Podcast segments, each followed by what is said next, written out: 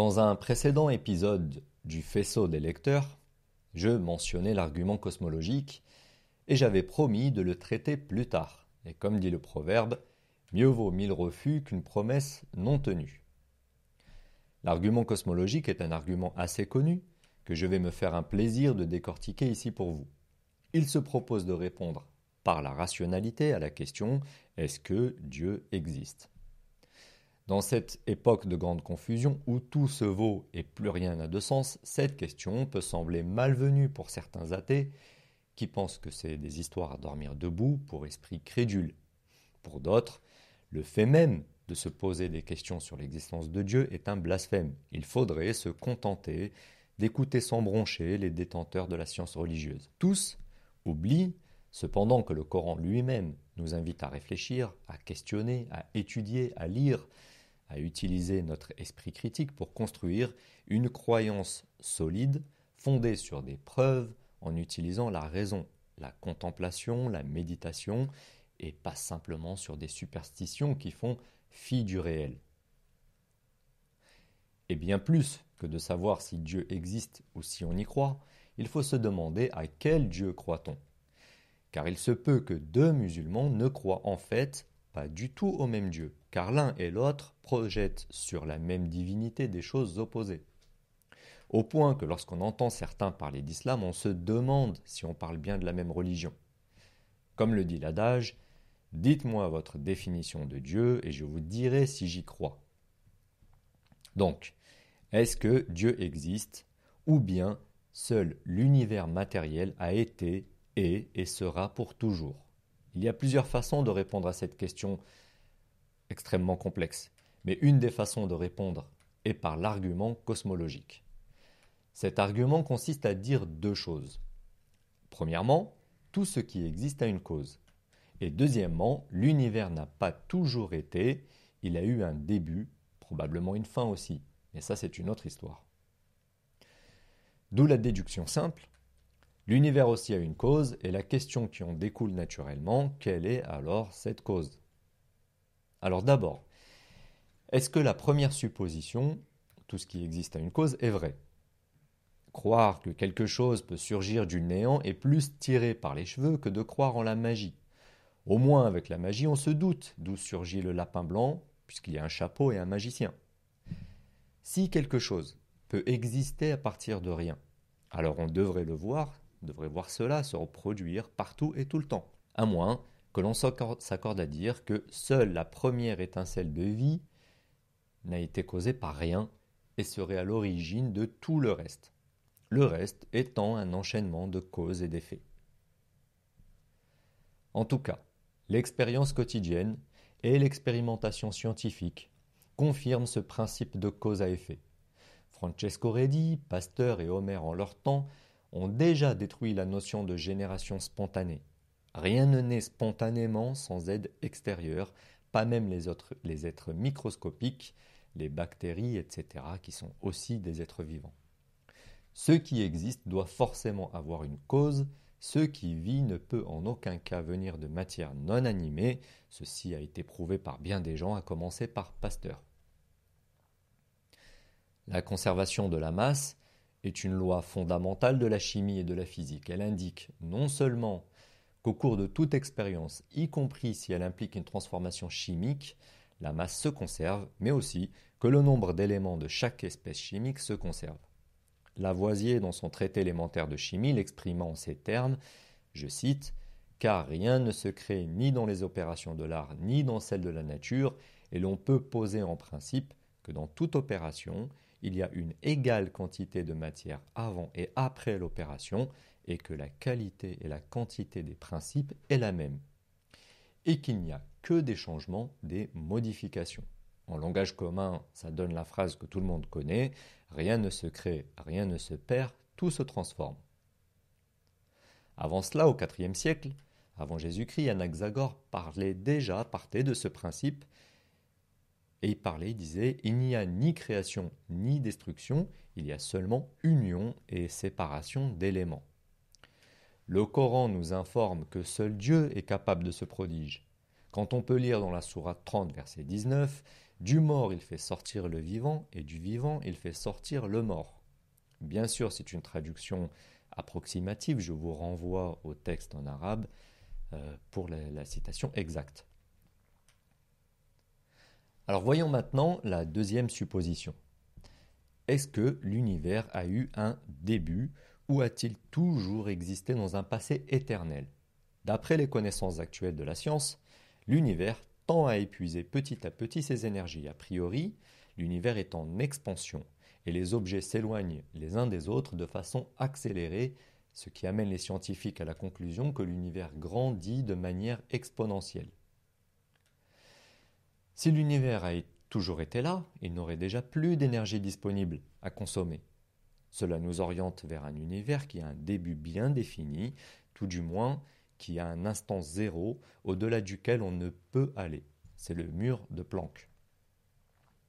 En 1915, Albert Einstein a présenté sa théorie de la relativité générale, ce qui nous a permis de parler pour la première fois du passé de l'univers et de prédire que celui-ci est en expansion.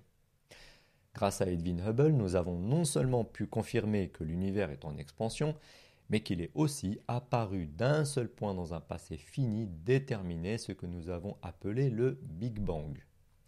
Depuis, d'autres éminents scientifiques ont prouvé qu'un univers en continuelle expansion à travers son histoire ne peut être éternel dans le passé, mais doit avoir un début absolu. Cela s'applique aussi aux univers parallèles si toutefois ces choses-là existent. Les scientifiques doivent faire face au problème d'un début cosmique. À l'heure actuelle, on ne sait toujours pas ce qu'il y a eu avant le Big Bang si seulement il y a eu quelque chose. Mais si les deux suppositions du début sont vraies, alors tout ce qui existe a une cause et l'univers a donc un début défini. Cela veut dire que la conclusion est vraie également. L'univers a une cause. Et comme l'univers ne peut être en même temps sa propre cause et son propre effet, sa cause doit être d'une puissance incommensurable, au-delà de la matière et de l'espace et du temps, puisqu'on sait maintenant que ces choses-là sont liées. Pour résumer, cette cause doit être immatérielle, puisque hors de la matière, hors de l'espace, hors du temps, donc éternelle, elle-même sans cause aucune et incroyablement puissante. On voit bien que cette cause ultime toute puissante, que l'on nomme Dieu, la seule cause qui n'a été causée par rien et qui est la cause ultime à l'origine de toutes les autres, est un Dieu qui ne peut être affecté ni par le temps, ni par l'espace, ni par la matière. Rien à voir donc avec cette interprétation naïve de Dieu à l'image de l'homme, qui serait caché quelque part dans les cieux et qui nous surveillerait comme on surveille des hamsters. Le Coran nous confirme cette vision dans la sourate 112. Dit, c'est un Dieu unique, Dieu l'absolu. Il n'a point engendré et n'a pas été engendré. Et il n'a point d'égal. Puis dans la sourate 30, verset 27, et c'est lui qui commence la création, puis la refait. Et cela lui est facile. Il a la transcendance absolue dans les cieux et sur la terre. Encore une fois, je vous renvoie vers le Coran pour la citation exacte en arabe. Aristote en son temps l'énonçait en ces termes Si l'univers est compréhensible, alors tout a une cause. La cause a elle-même une cause, et ainsi de suite. Si la suite est infinie, alors l'univers n'est pas compréhensible. Dans le cas contraire, il existe une cause ultime qui n'est causée par rien et que l'on peut appeler Dieu. Il est d'ailleurs intéressant de considérer que L'univers à l'échelle la plus petite, décrit par la mécanique quantique, est le principe d'incertitude, aussi connu sous le nom de principe d'incertitude de Heisenberg. Ce qui pose le paradoxe intéressant que l'univers nous est compréhensible seulement si l'on suppose que l'on ne peut jamais connaître au même moment la position et la vitesse d'une particule. L'univers, pourtant déterministe à grande échelle, est fondé sur un principe d'incertitude au niveau des particules, ce qui, je trouve, est, très intéressant. L'argument cosmologique démontre donc que Dieu n'est pas une conception irrationnelle pour esprit faible, ignorant ou naïf, comme le prétendent les laïcars pleins d'arrogance, il est compte tenu de la pure logique et des connaissances scientifiques actuelles, bien plus raisonnable d'envisager cette hypothèse et par conséquent de penser que Dieu existe que l'inverse. Voilà, je viens de résumer brièvement l'argument cosmologique. Je vous invite à approfondir cette réflexion en faisant vos propres recherches avec la plus grande rigueur scientifique, à explorer toutes les pistes sans a priori et à considérer toutes les voies sans discrimination pour tirer vous-même vos conclusions. Car il ressort du point de vue de l'islam qu'il ne saurait y avoir d'antinomie entre la science et la religion. Science et religion sont pour l'islam les deux revers d'une même médaille. D'ailleurs, mille ans de règne en tant que civilisation islamique florissante, à la pointe de la technique et des sciences, rayonnant à travers le monde, devrait inciter les modernistes à un peu plus d'humilité et un peu plus d'esprit critique. Quant aux détenteurs de la tradition islamique, je leur dis amicalement, ils devraient sérieusement remettre de l'intellect dans tout ça, pour recréer la brillante civilisation de nos ancêtres, car ils n'ont jamais été aussi éloignés de l'esprit de la religion que depuis qu'ils ont favorisé le dogme au détriment de la raison. D'ailleurs, dans la Sourate 30, verset 24, on peut y lire Il y a en cela des preuves pour des gens qui raisonnent. La pensée occidentale, quant à elle, qui est en train de déconstruire tout ce qui faisait les civilisations traditionnelles en mettant sur le même pied d'égalité des choses antinomiques, oublie que certains principes sont universels. Universels qui viennent d'ailleurs de univers. D'ailleurs, qui, qui est régi, cet univers qui est régi selon un calcul minutieux.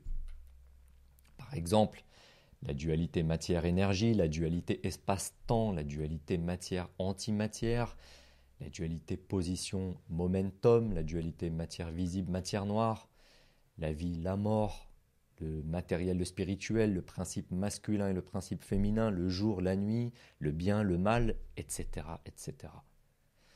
Enfin, cette pensée occidentale, rejetant cette conception verticale du monde, s'enferme chaque jour un peu plus dans une religion qui ne dit pas son nom, mais qui est la négation de toute religion.